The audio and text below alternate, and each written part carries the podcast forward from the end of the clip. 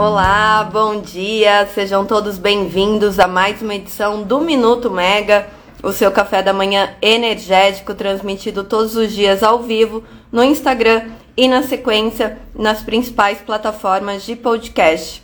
Hoje vocês ficam comigo, Natália Bezutti, em mais uma edição depois de uma pausa que a gente teve aí no feriado e na sexta-feira, a gente volta aqui com um minuto e um minuto que vai falar de dois assuntos importantes, né? Da semana passada, do finzinho da semana passada. Um que é a venda da, da termoelétrica de Candiota, que era detida pela Eletrobras para Âmbar Energia. Também teve a aliança dos biocombustíveis e essa é uma semana de eventos importantes para o setor. A gente tem o Brasil Wind Power começando amanhã, também tem novidades de eólica offshore, né? Nessa semana do Brasil Wind Power.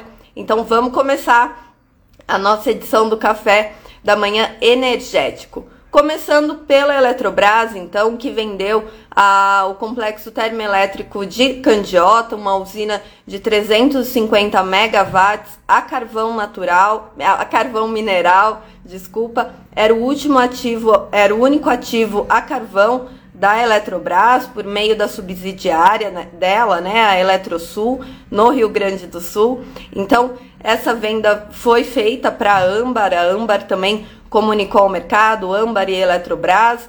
O, a venda foi de 72 milhões, né? A Eletrobras vai levar 72 milhões por essa venda. E nesse acordo existem ainda também outras duas questões, né? Uma é a compra pela Eletrobras de ativos de transmissão da Âmbar. Um deles é, é um deles está localizado entre Goiás e o Distrito Federal e o outro em Minas Gerais. Então aí é uma compra de 574 milhões por 51% da participação que a Âmbar tem nesses ativos, né? A Eletrobras era sócia também, é sócia também, então a Eletrobras vai passar a integrar toda todo, toda a sociedade de propósito específico, ser a única controladora desses dois ativos de transmissão. Então, é, um em Goiás e, e passando pelo Distrito Federal, o outro é, em Minas Gerais por 574 milhões. E a segunda é uma possível negociação é, da, de seis sociedades de propósito específico que não estão operacionais de eólicas, né? O complexo eólico Baleia no Ceará então, também tem essa questão envolvendo esse contrato de candiota. A Eletrobras tem feito operações né, dessa forma nesse ano. A gente lembra ali a, a, a, a venda e incorporação de ativos da Neoenergia. Então, é mais um, um passo nesse processo da Eletrobras. Bom, com a incorporação de Candiota, a Âmbar Energia, que tem é, projetos de geração renovável, gás natural, o portfólio dela vai para 1,8 gigawatts.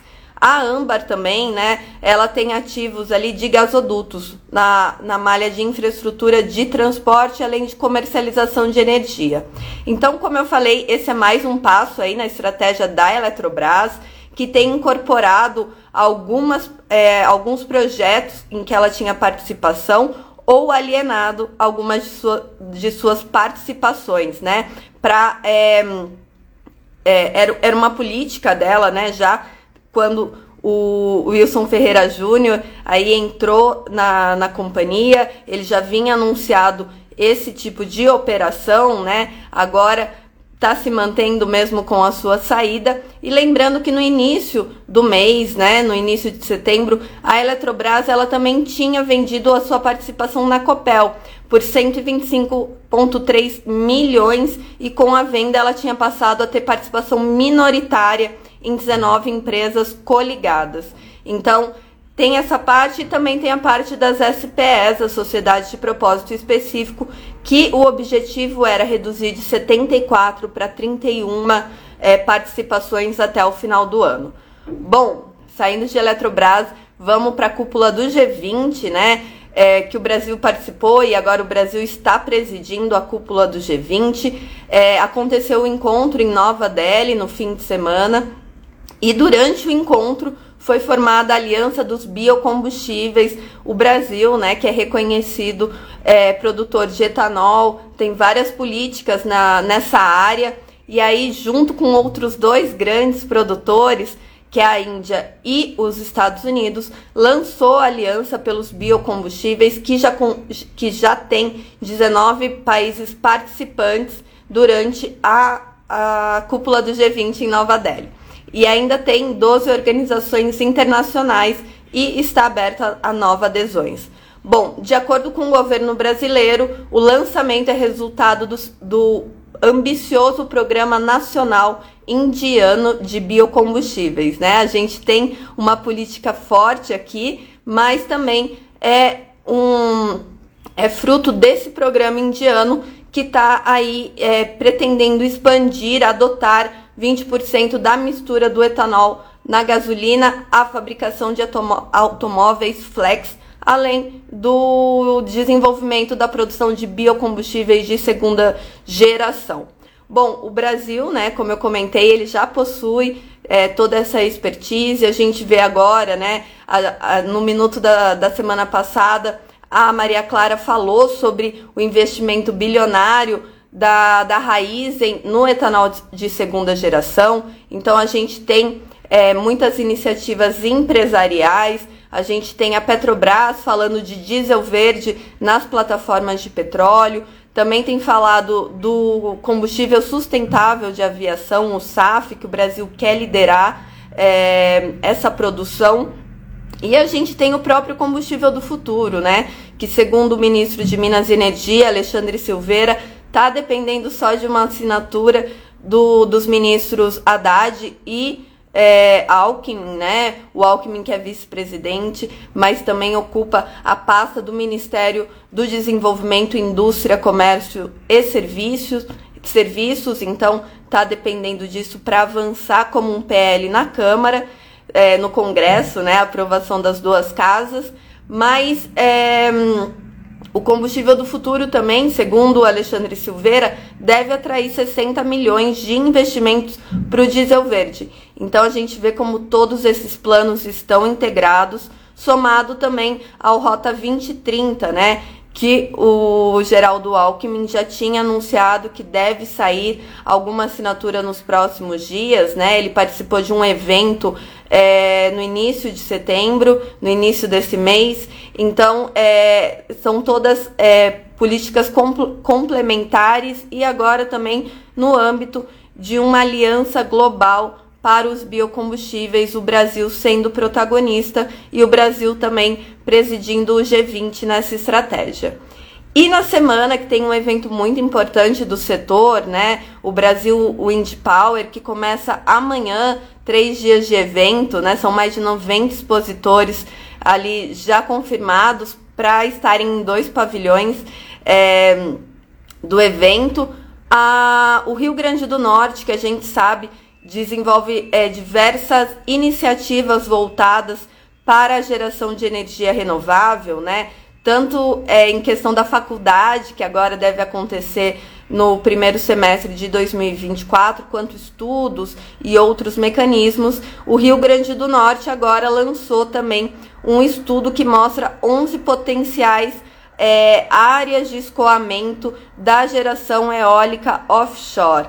Então, é, ali foram mapeados 59 quilômetros de linhas de transmissão que podem escoar essa transmissão né, da eólica offshore e, é, e essas 50, no, esses 59 quilômetros de linhas de transmissão podem viabilizar o escoamento de 38 gigawatts.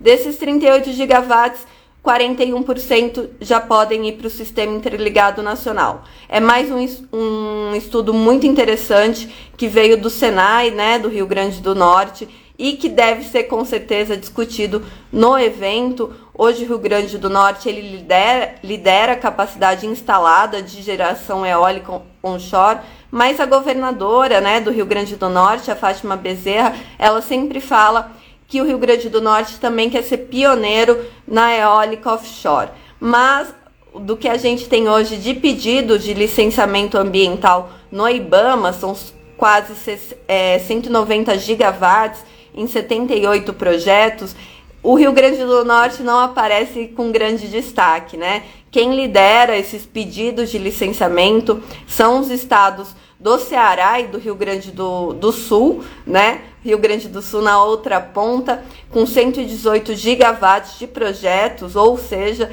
62% do que está de pedidos.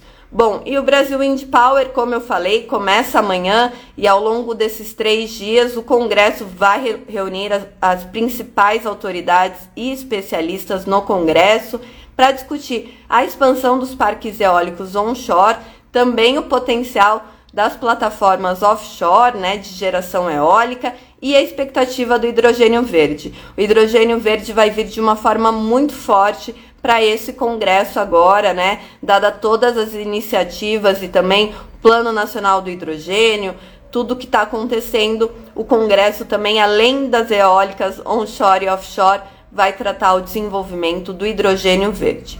Bom, é, mas hoje, né? Amanhã começa o Wind Power, mas hoje também tem um evento muito interessante e que com certeza o apagão do dia 15 de agosto vai ser tratado, que é o Smart Grid Forum, que também acontece em São Paulo, assim como o Brasil Wind Power.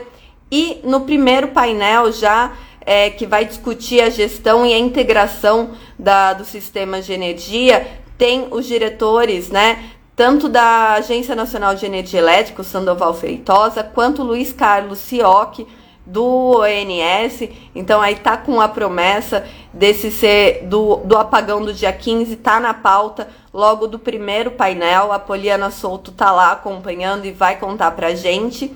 O ministro Alexandre Silveira, ele estava como convidado para esse painel, mas não te teve a confirmação. Na agenda dele também não tem nenhum compromisso oficial ainda é, colocado. Vamos ver se ele vai mandar algum representante ou se o ministro estará no evento. Bom, amanhã tem reunião da ANEL, uma pauta mais enxuta, são três itens, mas uma pauta mais enxuta que vai trazer né, o processo que não foi discutido na última reunião, que é o constraint off das usinas solares fotovoltaicas. São só três itens, mas um item muito importante para a indústria solar.